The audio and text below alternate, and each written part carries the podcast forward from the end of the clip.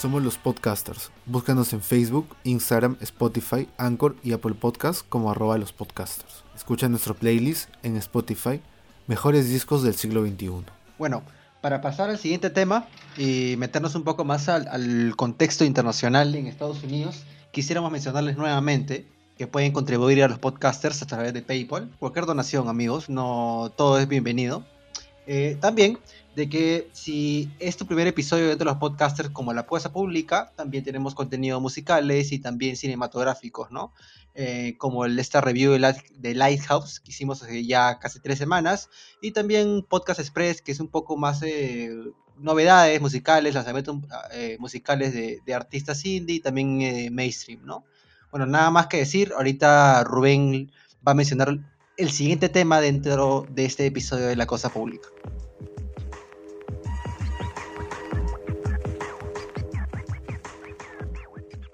Buenos días, buenas tardes y buenas noches. Eh, estamos nuevamente en un capítulo de La Cosa Pública, ahora abarcando algunos temas de política internacional de la última semana. Estamos nuevamente con Arno Ríos y nuevamente también con un invitado anterior que es Mario Lano, un compañero de la Facultad de Derecho de la Universidad de Lima, con algunos datos interesantes acerca de los últimos acontecimientos nacionales y también tiene un poco de info y bueno, va a conversar con nosotros y nos va a dar su punto de vista eh, sobre estos temas, ¿no? ¿Por qué? Ahora les voy a comentar por qué. Porque Mario eh, tiene una posición eh, más equilibrada dentro de la fuerza, se podría decir. no, no, es, no, es, no es ni tan liberal, ni tan, este, ni tan estatista, no es tan izquierda, ni tan derecha. Entonces, este, tiene una visión objetiva de ciertos hechos. Por nuestro lado, nosotros somos un poco más, este, como se puede notar a veces, ¿no? Un poco más pegados a, a, cierto espectro político, ¿no? Y creo que eso balancea un poco las, las opiniones y tal vez este, eh, brinda un poco de... O sea, que este debate no se vaya por el lado de lo emocional, pues, ¿no? Ni tan A ni tan B, me he sentido como Julio Guzmán, hermano. Ah, tal cual, tal cual, hermano. Mi, compañero del Partido Morado. No, mentira, mentira. Eso es lo que me refiero. Bueno, en este caso, ¿no? Eh, ¿Cuál es el tema que ha estado Em, ¿cómo se podría decir? Sonando durante toda la semana y yo diría ya casi durante todo junio, ¿no? Eh, y, de hecho va a continuar en, eh, eh, como uno de los puntos más relevantes dentro de las convulsiones sociales que se han dado este año, a pesar de suceder esto del COVID-19, ¿no? A pesar del confinamiento también, ¿no? Y los toques de queda. Eh, las protestas en Estados Unidos por eh, mm, el, tema de Black Lives Matter, ¿no? Por el asesinato, bueno, mm, para nosotros un asesinato, para otras personas un excesivo uso de la fuerza, ¿no? Eh, de George Floyd, en este caso, ¿no? Este, por nada, realmente no, por nada. lo mataron por nada, porque no, no tenía ningún cargo criminal o algo por el estilo, o había hecho algo criminal y bueno, ¿no? Y cómo se, y cómo ahora, ¿no? Recientemente, hace unos días, hace unos tres o cuatro días, eh, otro, otro ciudadano afroamericano eh, fue disparado de muerte, eh, también por resistirse al arresto, y en este caso, o sea, si bien hay cosas que se pueden juzgar en cuanto a el tema de resistirse al arresto y, las acciones de la persona, al final se comprobó que la persona simplemente estaba descansando dentro de su auto porque estaba ebrio o se le pusieron a ver pues un ticket de tránsito, cuando se escapó y ok, disparó la, la, pistola de, teaser de la policía. Ok, se va corriendo, ¿por qué no le disparas a las piernas? O no sé, o sea, al pie, ¿me entiendes? O sea, ¿por qué disparar a matar? Eso es, al menos eso yo me cuestiono un poco. Bueno, si, si quieres seguir en ese tema de en qué parte del cuerpo podrías atacar para reducir a la persona, pues sí, pues no. O sea, obviamente, ¿para qué disparar para matar, no? Pero claro, eh, son personas que, o sea, si fueran, no sé, O sea, y eso es lo que muchas veces se, critica, ¿no? El robo de una tienda, eh, un asalto, eh, o sea, está bien, es punible, está bien que, se lleve a la cárcel a la, gente, está bien que se lleve a la cárcel a la, gente y que tal vez una persona fallezca en un tiroteo cruzado, pero muchas veces son personas que, o sea, no están con un arma, no están en igualdad de fuerza, o sea, esta persona estaba corriendo sin un arma en específico. Si le disparaban, posiblemente, no sé, dos disparos en las piernas, no iba a poder levantarse. ¿Me entiendes? O sea, no iba a poder levantarse y de repente lo podían arrestar de una manera fácil y luego hubieran visto, bueno, no había cometido un crimen. O sea, no sé, prefieren asesinarlo y que el proceso sea de una forma más, burocrática y se, y se tape todo a tener que de repente pagar una reparación civil porque al final el tipo no tenía ningún cargo criminal. O sea, no sé, son cosas que de repente me pregunto. No sé qué piensas tú. Bueno, o sea, hay que tener en cuenta lo siguiente, o sea, este, son... Desde el momento en el que se abolió la esclavitud hasta el momento en el que se proscribió grupos como el Ku Klux Klan han pasado 100 años, o sea, ahorita han pasado, eh, van a pasar otros 100 y la situación va a seguir igual, o sea, yo lo entiendo de la siguiente manera, o sea, ya, centrándonos en el tema del, del, supuesto, del excesivo uso de la fuerza o si fue asesinato, un excesivo, de la fuerza, un excesivo uso de la fuerza puede devenir en asesinato, que ciertamente lo fue, eh, murió por nada. Y no puedo dejar de percatarme de que una gráfica que había visto el otro día, no recuerdo si era en BBC o en qué portal, de que es tres veces más probable que mueras a manos de la policía si eres negro que si eres blanco. O sea, los criterios raciales al momento de actuar con determinada proporción de la fuerza son evidentes, lo cual obviamente no responde a criterios objetivos. Entonces, y, eso ha sido muchas veces denunciado por eh, organización de derechos humanos, por activistas, llevan décadas hablándolo, y no les hacen caso. O sea, ha pasado, ¿cuánto? 60 años desde I Have a Dream y la situación sigue igual. Yo creo, y esto es algo que yo estaba conversando con una amiga también eh, que es abogada de tema de derechos humanos, y yo le estaba preguntando algo, ¿qué tan válido sería derecho a la insurgencia en ese lugar? Y me dijo, mira, Em, sin adentrarme mucho al tema del caso del al, sistema jurídico estadounidense y cómo manejan esos temas, em, hay criterios para poder hablar de grupos arzados en armas con reconocimiento internacional y respaldo de determinados grupos, si es que es bajo dos supuestos. Y es que si hay una grave violación a los derechos humanos de un pueblo en específico, o si es que a un pueblo en específico no lo dejan participar en la vida política. Eh, acá no hay una política pública dirigida a violar derechos humanos, pero, o sea, en el papel no la hay, pero en la práctica sí. O sea, tampoco quiero sonar este incendiario, ¿no? Pero, o sea, habría que cuestionarse qué tan válido podría ser acciones, o sea, qué tan ¿Cuál sería nuestra posición si es que la gente en Estados la gente negra en Estados Unidos decidiera poner un alto de forma firme? no sé, yo por ejemplo, ¿no? En, esa línea, como comentabas, el hecho de la abolición de la esclavitud, eh, como, como comentas, ¿no?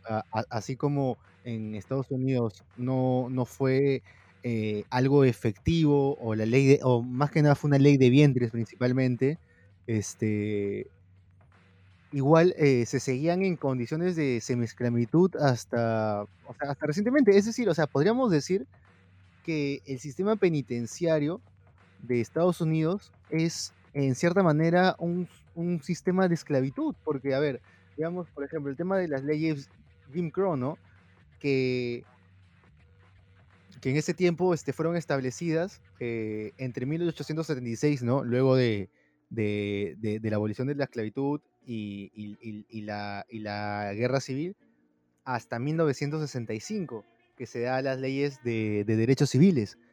O sea, y durante todo ese tiempo, eh, como había una, gran posibilidad de integración racial, em, empiezan a haber, uno, ataques de grupos armados blancos a personas afroamericanas, asesinatos, eh, ahorcamientos, linchamientos públicos.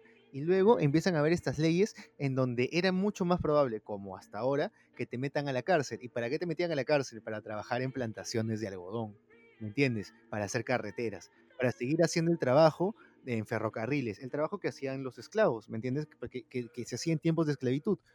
Y ahora el, comple o sea, el, comple el complejo, eh, em, o sea, es decir, el complejo industrial que proviene de los trabajadores eh, que son presos actualmente, o sea, los trabajadores que son eh, actualmente reos, eh, todas las empresas que dependen de, o sea, la cantidad de empresas que dependen de ese sistema es enorme. ¿Ok? Y el negocio de, de hacer cárceles privadas en Estados Unidos también es enorme, porque al ser empresas tercerizadas, mientras, esas, mientras las cárceles tengan mayor, mayor cantidad de presos, mayor cantidad de plata le cobran al Estado. Entonces es un incentivo para crear más cárceles y es un incentivo que luego, a través de puertas giratorias y corrupción, también es un incentivo a la policía para que meta más gente a la cárcel. ¿Y a quién van a meter primero? Afroamericanos y latinos. Totalmente de acuerdo. ¿Sabes algo? La verdad que haces mención a los temas de la independencia y todo ello, y con un Back to the Origins, hay algo que me, que, que me llama la atención. O sea, y que había escuchado mencionar un par de veces a Rafael Correa justo sobre el tema de la independencia de, la libertad de los negros en Estados Unidos y la independencia del país mismo. Él había mencionado de que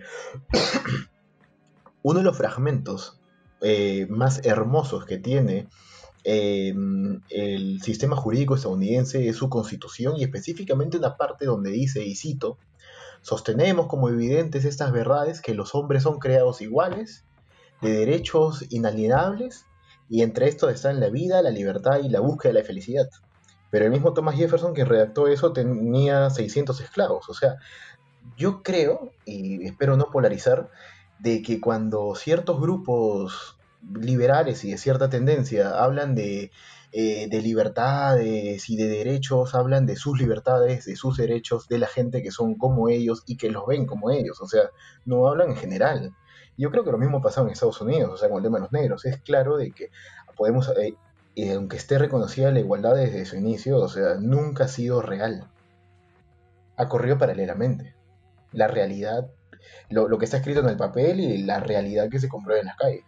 O sea, Mario, estás diciendo que ellos adoptan o adaptan un discurso, por así decirlo, en la que incluyen a todos, pero en, hechos solamente es un beneficio propio, nada más. Un beneficio para un para una población minoritaria, ¿no? Que serían los blancos. Para todos los este que sean similar a ti, pues, ¿no? Para todos los que sean. Exacto. claro, porque son ellos quienes hicieron la ley misma. O sea. Exacto, y, mm, así fue pues. acá en Perú totalmente. O sea, al inicio tenías que, para participar de la vida pública, tener 25 años, tener una propiedad eh, o, tener un negocio eh, y, ser alfabeto. O sea, luego recién, o sea, recién los, las, poblaciones indígenas han podido votar a partir de, de, Velasco. O sea, es ridículo, ¿me entiendes? O sea... Bueno, incidiéndonos, o sea, viajando en el tiempo, la actualidad ahora, o sea, hemos visto también que, bueno, Estados Unidos, ¿no? viviendo este contexto del COVID, que son el primer puesto con las, con las eh, infecciones y la mayor población de infectados y fallecidos también dentro de Estados Unidos, ¿no? Como América del Norte, no me gusta decir América del Norte, pero bueno, clasificándolo de esa manera, eh, y viendo todo este tema de George Floyd, hemos visto esta especie de, de que Donald Trump ha podido, por, a menos para una población un poco ingenua, ha firmado un decreto para reformar la policía en su país, ¿no? Pero a menos, a menos en una opinión personal lo considero como un fanservice, ¿no? O sea, este decreto policial es más que nada un... Eh, exactamente en quitar este, reducir al, al, al, a la persona detenida por, por cómo ha fallecido lamentablemente George Floyd, ¿no? Que ha sido reducirlo apretando sus, su cuello con, la rodilla, ¿no? Solamente eso y después alentar a los policías a tomar medidas más profesionales, alentar nada más, o sea, no, no una norma tal cual, ¿no? Entonces, mm, no lo sé, o sea, veo que, como hablábamos con Valeria en unos episodios, unos episodios eh, pasados de la cosa pública, vemos esta cuestión de que Donald Trump se deja un poco ceder esta cuestión para que no haya mucho alboroto, ¿no? Pero igual, no hay un gran cambio, no vemos una, por así decirlo, algo que, que la población a menos afectada, representada por George Floyd, que la población afroamericana esté un poco más tranquila, ¿no? Eh, y eh, una prueba de esto es esta zona autónoma del, del Capitol Hill, que está bien iniciado, ¿no? Que es, una, zona autónoma. Sí. Es una locura, tío. O sea, y en verdad, o sea, tampoco es que esté totalmente de acuerdo con eso, pero o sea, te pone a pensar, ¿no? Yo he visto en algunos podcasts un poco sensacionalistas tal vez, pero mostrando, o sea, eh, grupos armados de, personas de Antifa o de Black Lives Matter, este, obviamente no de, no estoy diciendo que la parte de la organización, sino parte de, la, gente que está ahí, ¿no? Eh, que de repente son facciones separadas, etc. O sea, uno sabe, ¿no? Cómo, cómo suelen ser estos, eh, los movimientos, ¿no? No necesariamente tienen un, eh, una persona que los dirija o, están agrupados eh, específicamente, ¿no? Eh, sobre todo muchos de tendencia anarquista, ¿no? Que suelen ser más autónomos, ¿no? Y en este caso, este, son grupos armados que han tomado parte del Capitol Hill, ¿no? En, en Seattle. Y luego, por otro lado, en Minneapolis se ha decidido también de manera local, ¿cómo se podría decir? Quitarle los fondos a la policía. O sea, eh, ya no tener el departamento de policía. O sea, ni siquiera sé, ni siquiera recuerdo cómo, cuál es el verbo, porque me parece locazo, o sea, desarmar un, departamento de policía y van a, van a hacer, o sea, están haciendo un comité especial para armar un sistema alternativo que pueda suplantar al departamento de policía. Y por otro lado, este, obviamente con eso no está de acuerdo este, Donald Trump y de hecho también ha mencionado sobre la zona de Capitol eh, Hill, ¿no? De que eh, es una zona que recuperan los ciudadanos o la va a recuperar él. Y también por otro lado, este, eh, hace poco Donald Trump ha sacado una, una ley que refuerza lo que es el tema de la de la violencia, mejor dicho, firma un decreto para reformar la policía en Estados Unidos y en este caso prohíbe lo que es el estrangulamiento solamente aplicable cuando la vida de un oficial está en peligro. Según eso, van a detener la muerte de, personas afroamericanas a manos de policías. Porque supuestamente este, con esto los policías van a pensarla dos veces, aparte dice que se le va a dar mayor entrenamiento, eh, mayores estándares, etc, etc, etc. O sea, él dice, vamos, a, vamos a fomentar buenas prácticas, pero pucha, este, los estadounidenses saben de que si no hay policía, todo se va a la mierda. O sea, básicamente eso es, ¿no? Ah, mira, para, para dejar en claro, por si acaso, para algunos oyentes también, que, bueno, para simplemente evitar cualquier confusión, eliminar cualquier confusión, estamos hablando de que esta zona, zona autónoma no ha sido tomada de una manera ilegal, o de una manera eh, o sea, sí ha habido represión, ¿no? Policial de, ambos lados, ¿no? Pero vemos que en este caso la alcaldesa es la que está a favor de esta zona autónoma. Ojo, vuelvo a repetir, la alcaldesa de Seattle está a favor de que se haya generado esta zona autónoma, por si acaso. Entonces, eh, miren, eh, hasta hay esta especie de, de letreros, según Infobae, hay esta especie de letreros alrededor de esta zona autónoma que dice, bienvenido, usted está ingresando al Capitol Hill, libre, ¿no? Y hay estas especies de cooperativas, ayudas a, la población afectada, ya sea por la, represión por, el, Black Lives Matter y también por el tema del COVID-19, ¿no? Entonces, eh, cosa que no se ha estado viendo, sí, han habido ayuda humanitaria con alimentos, alimentos, eh, por lo que sabemos acá en los podcasters, eh, para ciertas ciudades, pero en cuanto a Seattle, es una información que, por así decirlo, no se ha sido vista o no, se ha relucido, ¿no? Entonces, podemos decir que se han juntado diferentes, diferentes o diversas situaciones para que esta zona autónoma eh, surja. Pero sabes qué, claro, y en este caso, eh, o sea, solo para, para, puntualizar algo, algo, algo, algo peque, o sea, justo estaba viendo lo que comentas, ¿no? Este, eh, la, la, alcaldesa y la policía han cedido el espacio, ¿no? Este, voluntariamente, ¿no? Supongo que para que no hayan, para que no se eleve eh, la represión como ha sucedido en otras, en otras ciudades, ¿no? Y que ha sido bastante brutal. eh, pero también es algo que estaban comentando algunos medios de derecha, ¿no? De que particularmente las zonas donde se ha dado el, mayor descontrol en las calles y la mayor cantidad de protestas han sido lugares bajo la legislación, este, mejor dicho, bajo la jurisdicción del Partido Demócrata. O sea, son zonas donde los alcaldes son del Partido Demócrata. Entonces, de alguna manera, algunos sectores de la población están viendo esto como un sabotaje al, gobierno, como un sabotaje eh, directo al gobierno, ¿no? Y que en sí, o sea, sea real o no, o sea, solamente exacerba aún más eh, este tema de que el país está partido en dos. O sea, sí, o sea, y eso, eso se nota por el tema de cómo... Ah, ah bueno, ah, para la gente que no está al tanto del contexto del Trump, Trump siempre da sus opiniones por Twitter y ese, este tema decía no ha sido una, excepción, ¿no? Y ha dado su opinión de que esa es una toma ilegal y que no está de acuerdo con la alcaldesa y de que va a tomar medidas legales para que esto se, se lleve acá, que, que termine, para, para, para, nada. O sea, en pocas palabras, no está de acuerdo para nada y es algo que le ha hecho enojar en, en demasía, ¿no? Y bueno, no, no sabemos qué es lo que va a venirse para esta zona autónoma dentro de pocos días. Usualmente, la, los, o sea, he sacado mi, mi, mi, línea y siempre hay estos eh, grandes sucesos o grandes hechos en, dentro de esta cuarentena en Estados Unidos, siempre se dan para el domingo, para el lunes.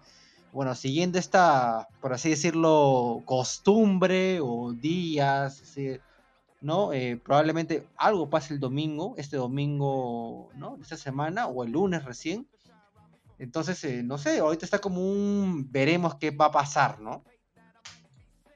Lo interesante de la alcaldesa, y siguiendo esa línea, es de que, o sea, independientemente de que esté a favor no solamente eso, sino que también se le, ha pechado a Trump. O sea, dijo de que sería inconstitucional e ilegal si Trump envía fuerzas militares a desalojar a los que están en esa zona, en el, en el. Y este, respecto al tema de, de la población afro en Estados Unidos, hay un concepto muy interesante. Yo tengo varias discrepancias con compañeros de mi facultad de Derecho, porque a veces ellos me decían, oye, basta con que tengas un derecho reconocido.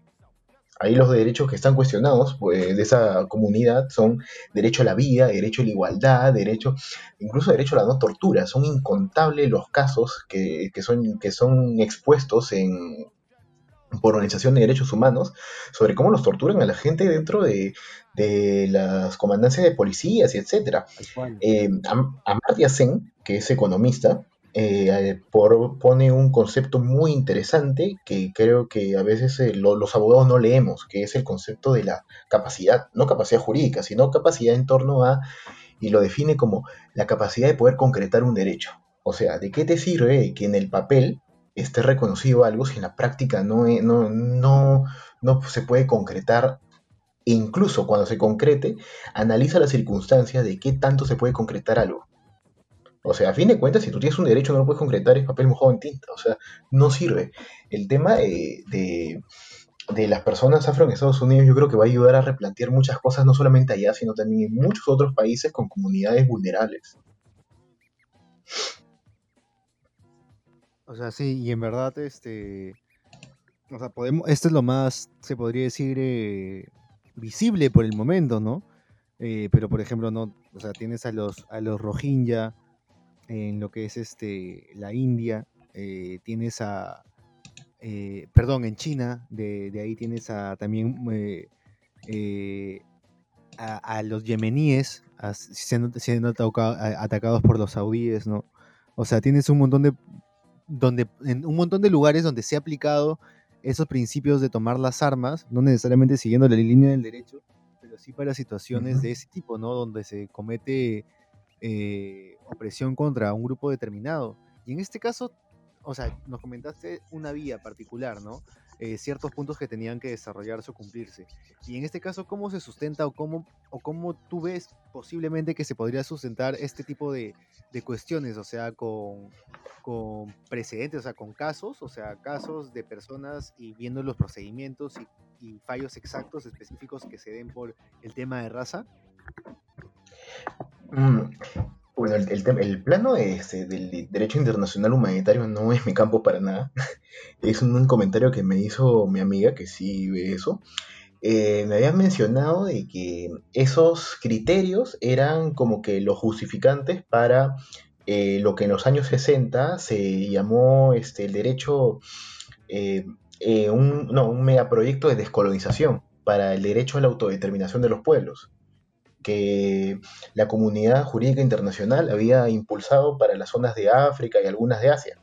Y que luego con el tiempo varias personas interpretaron que tranquilamente podría ser aplicado como una muy obvia causal de em, eh, justificación para que, para que, para que el pueblo se pueda levantar contra un Estado que no reconoce como como legítimo. Y o sea, ¿qué más ilegítimo que un, que un Estado, que, un gobierno que te mata por el hecho de el color de piel, la religión que tengas, o etcétera, situaciones? O sea, yo creo de que, o sea, sería un poco, eh, no diría que complicado, pero sí requeriría mucha interpretación jurídica ver cómo se podría sustentar eso si es que llega a pasar y eh, Black Lives Matter, que ciertamente va a tener una buena cantidad de abogados que quiera defender si es que ocurre eso, eh, lo podría sustentar. Em, yo creo que sí, sí sería muy, muy interesante, pero por ahora no, no podría precisar, no, es mi campo, la verdad. A, mí lo que me ha sorprendido es la, la organización eh, inmediata que han tenido estos grupos, ¿no? Como si eh, de repente ya han estado tiempo trabajando eh, de alguna manera y se han nutrido de los activismos, principalmente eh, latinoamericanos, del Medio Oriente y también los recientes en Europa, ¿no? Y eso también es interesante, ¿no? Ver la retroalimentación entre ciertos movimientos alrededor del mundo. Y en este caso también, este, dentro de estas protestas, un tema muy recurrente ha sido la vandalización de monumentos históricos. ¿Qué, ¿Qué, opinan de eso ambos? O sea, eh, ¿se respetan los monumentos? ¿No se puede juzgar la historia con, con los ojos de la actualidad?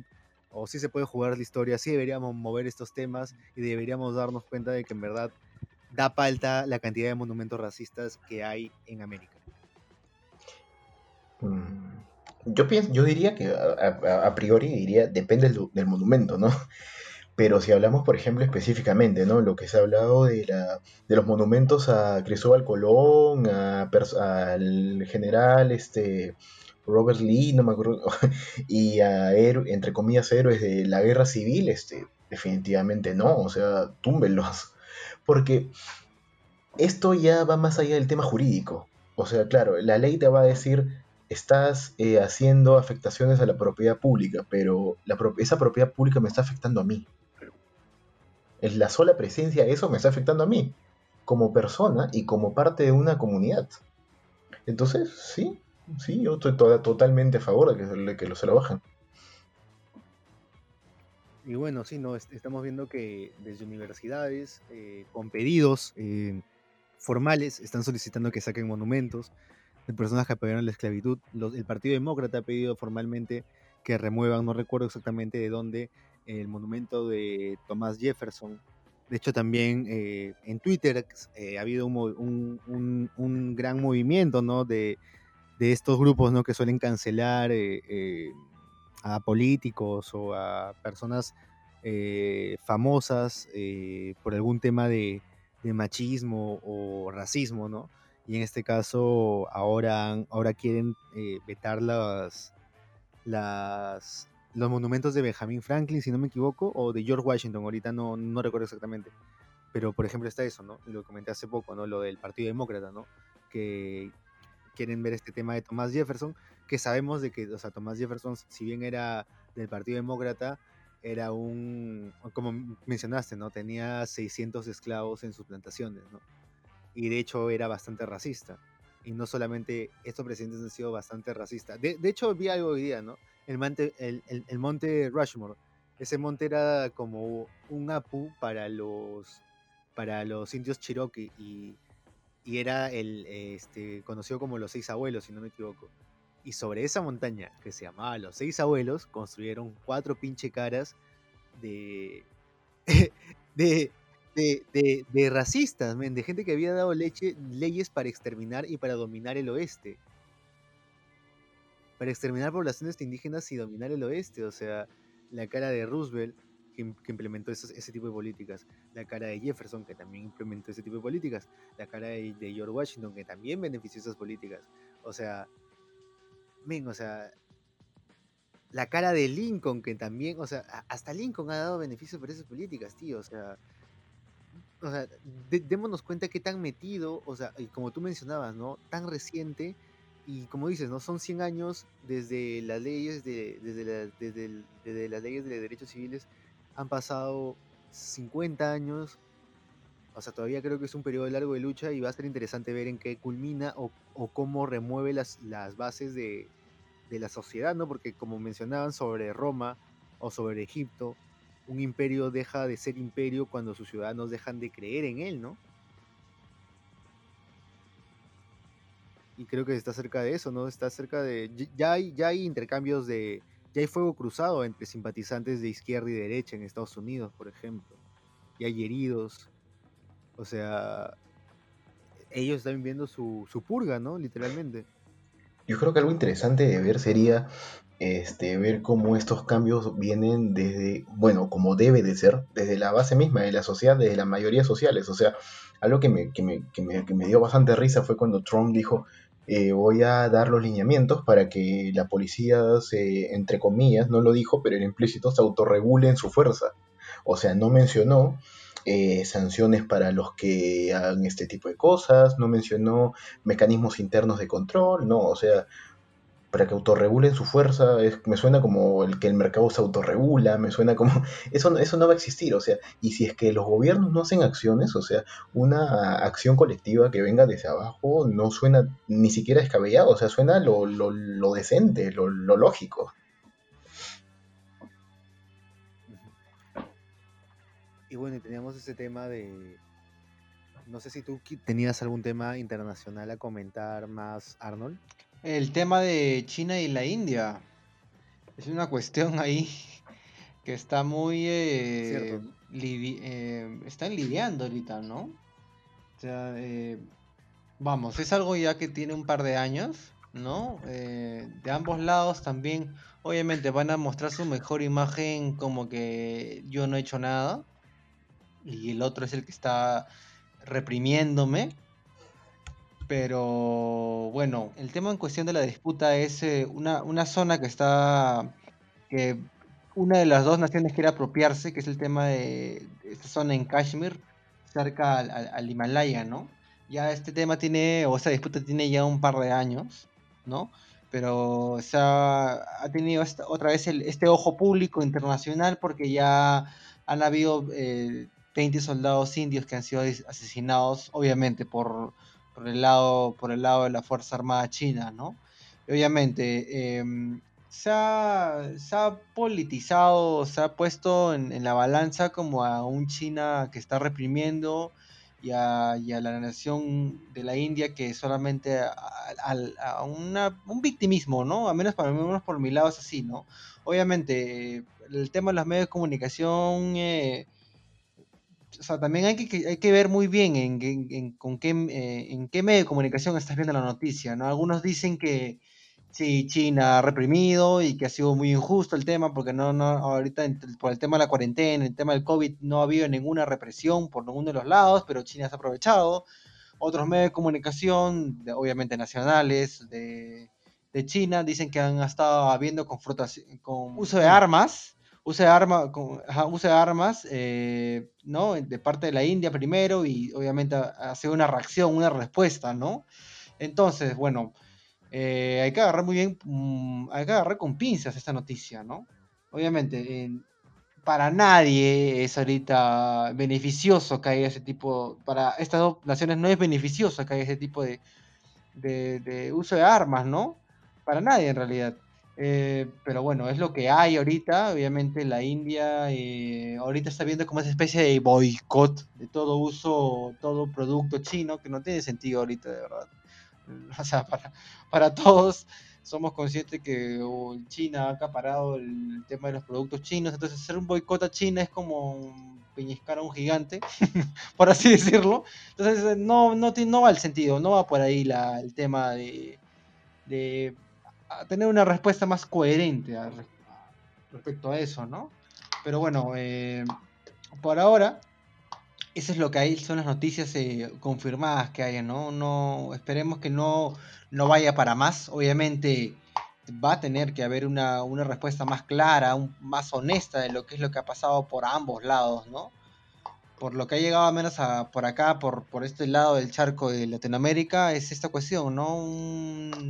La India víctima y una China que aprovechó el momento para atacar. Sí, bueno, ya se viene el plan Marshall de, de China, de hecho, ¿no?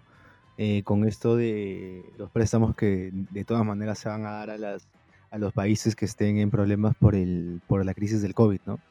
Y que eso sí va a poner, eh, el, eso va a equilibrar el, el, mundo al lado de China, ¿no? Y de hecho, hoy día lo dijo, no sé si hoy día o ayer lo dijo Mike Pompeo, eh, China está haciendo que Europa elija entre Estados Unidos y China. O sea, y se lo dijo de una manera como que China quiere que ustedes dejen a los blancos, algo por el estilo, ¿no? Quieren que dejen a los que son como ustedes. O sea, como diciéndole, ¿de verdad van a dejar a nosotros, nos van a dejar a nosotros por los chinos? O sea, realmente me pareció muy, muy, muy, muy particular esa declaración y creo que ya es, es casi un, un, llamado de ayuda, ¿no? De, de, de vaya, o sea, realmente están perdiendo grandes oportunidades por todo este tema, ¿no? Del COVID-19 y, la, inestabilidad política. En lo personal, yo creo que, o sea, China tiene mucho que ofrecer al mundo pero no puedo evitar sentir un poco de desconfianza en la medida, no solamente su agresiva política internacional, que también la tiene Estados Unidos, por supuesto, ¿no? Eh, el tema del nulo respeto a los derechos humanos dentro de sus fronteras, eh, sino que también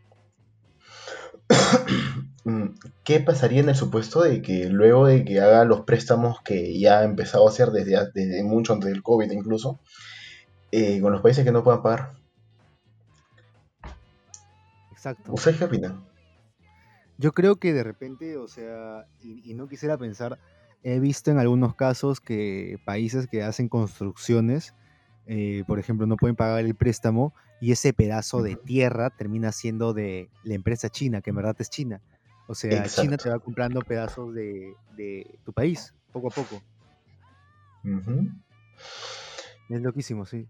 Yo creo que China está manteniendo una imagen muy de. de que todo está bajo control, ¿no? Al menos por internacionalmente. Pero vemos que se escapa cierta información, ¿no? Como el tema de lo que está viendo en Pekín, que es un rebrote del COVID y que hasta ahorita China sí se ha mencionado como que todo está bajo control, pero no le creo, yo al menos no le creo porque es lo mismo que se dijo en febrero, ¿no? Con en Wuhan de que todo está bajo control, pero no lo sé en realidad, no lo sé. Está, está priorizando ciertas actividades que no son tan necesarias y que vemos que prácticamente este 2020 se resume en priorizar o darle importancia, paga la redundancia, a la salud. Eh, bueno, y con eso hemos terminado la discusión de estos temas por el día de hoy. Eh, creo que ha sido una mirada un poco eh, rápida sobre los temas que, como mencionamos, ¿no? internacionales y en este caso sobre todo en cuanto al tema del colonialismo en América, en el continente americano en general, ¿no? Y su repercusión ahora particularmente en Estados Unidos y el tema de la discriminación racial o la violencia policial también contra los eh, ciudadanos afroamericanos. Eh, bueno, y queremos agradecer a Mario por brindarnos un punto de vista bastante interesante acerca de, porque bueno, ¿no? Mucha gente a veces nos este, suele comentar, ¿no? De que, bueno, eso no es informado, eso no es cierto, eso no es legal, y en verdad siempre es bueno contar con un punto de vista un poco más imparcial, objetivo y sustentado, ¿no? No, gracias a ustedes por invitarme. Gracias, Mario. Gracias. Muy amable. no sé si quisieras promover algún, algún emprendimiento, este, algún tema, página o algo por el estilo. Pues Menos tu ¿Menos cuál? Menos tu TikTok. pues ahorita eh, no, no soy con ningún negocio, la verdad. Solo decirles de que atentos a lo que se viene y votemos bien, amiguitos. Genial, chicos. Eh, eso ha sido todo en los podcasters. Muchas gracias.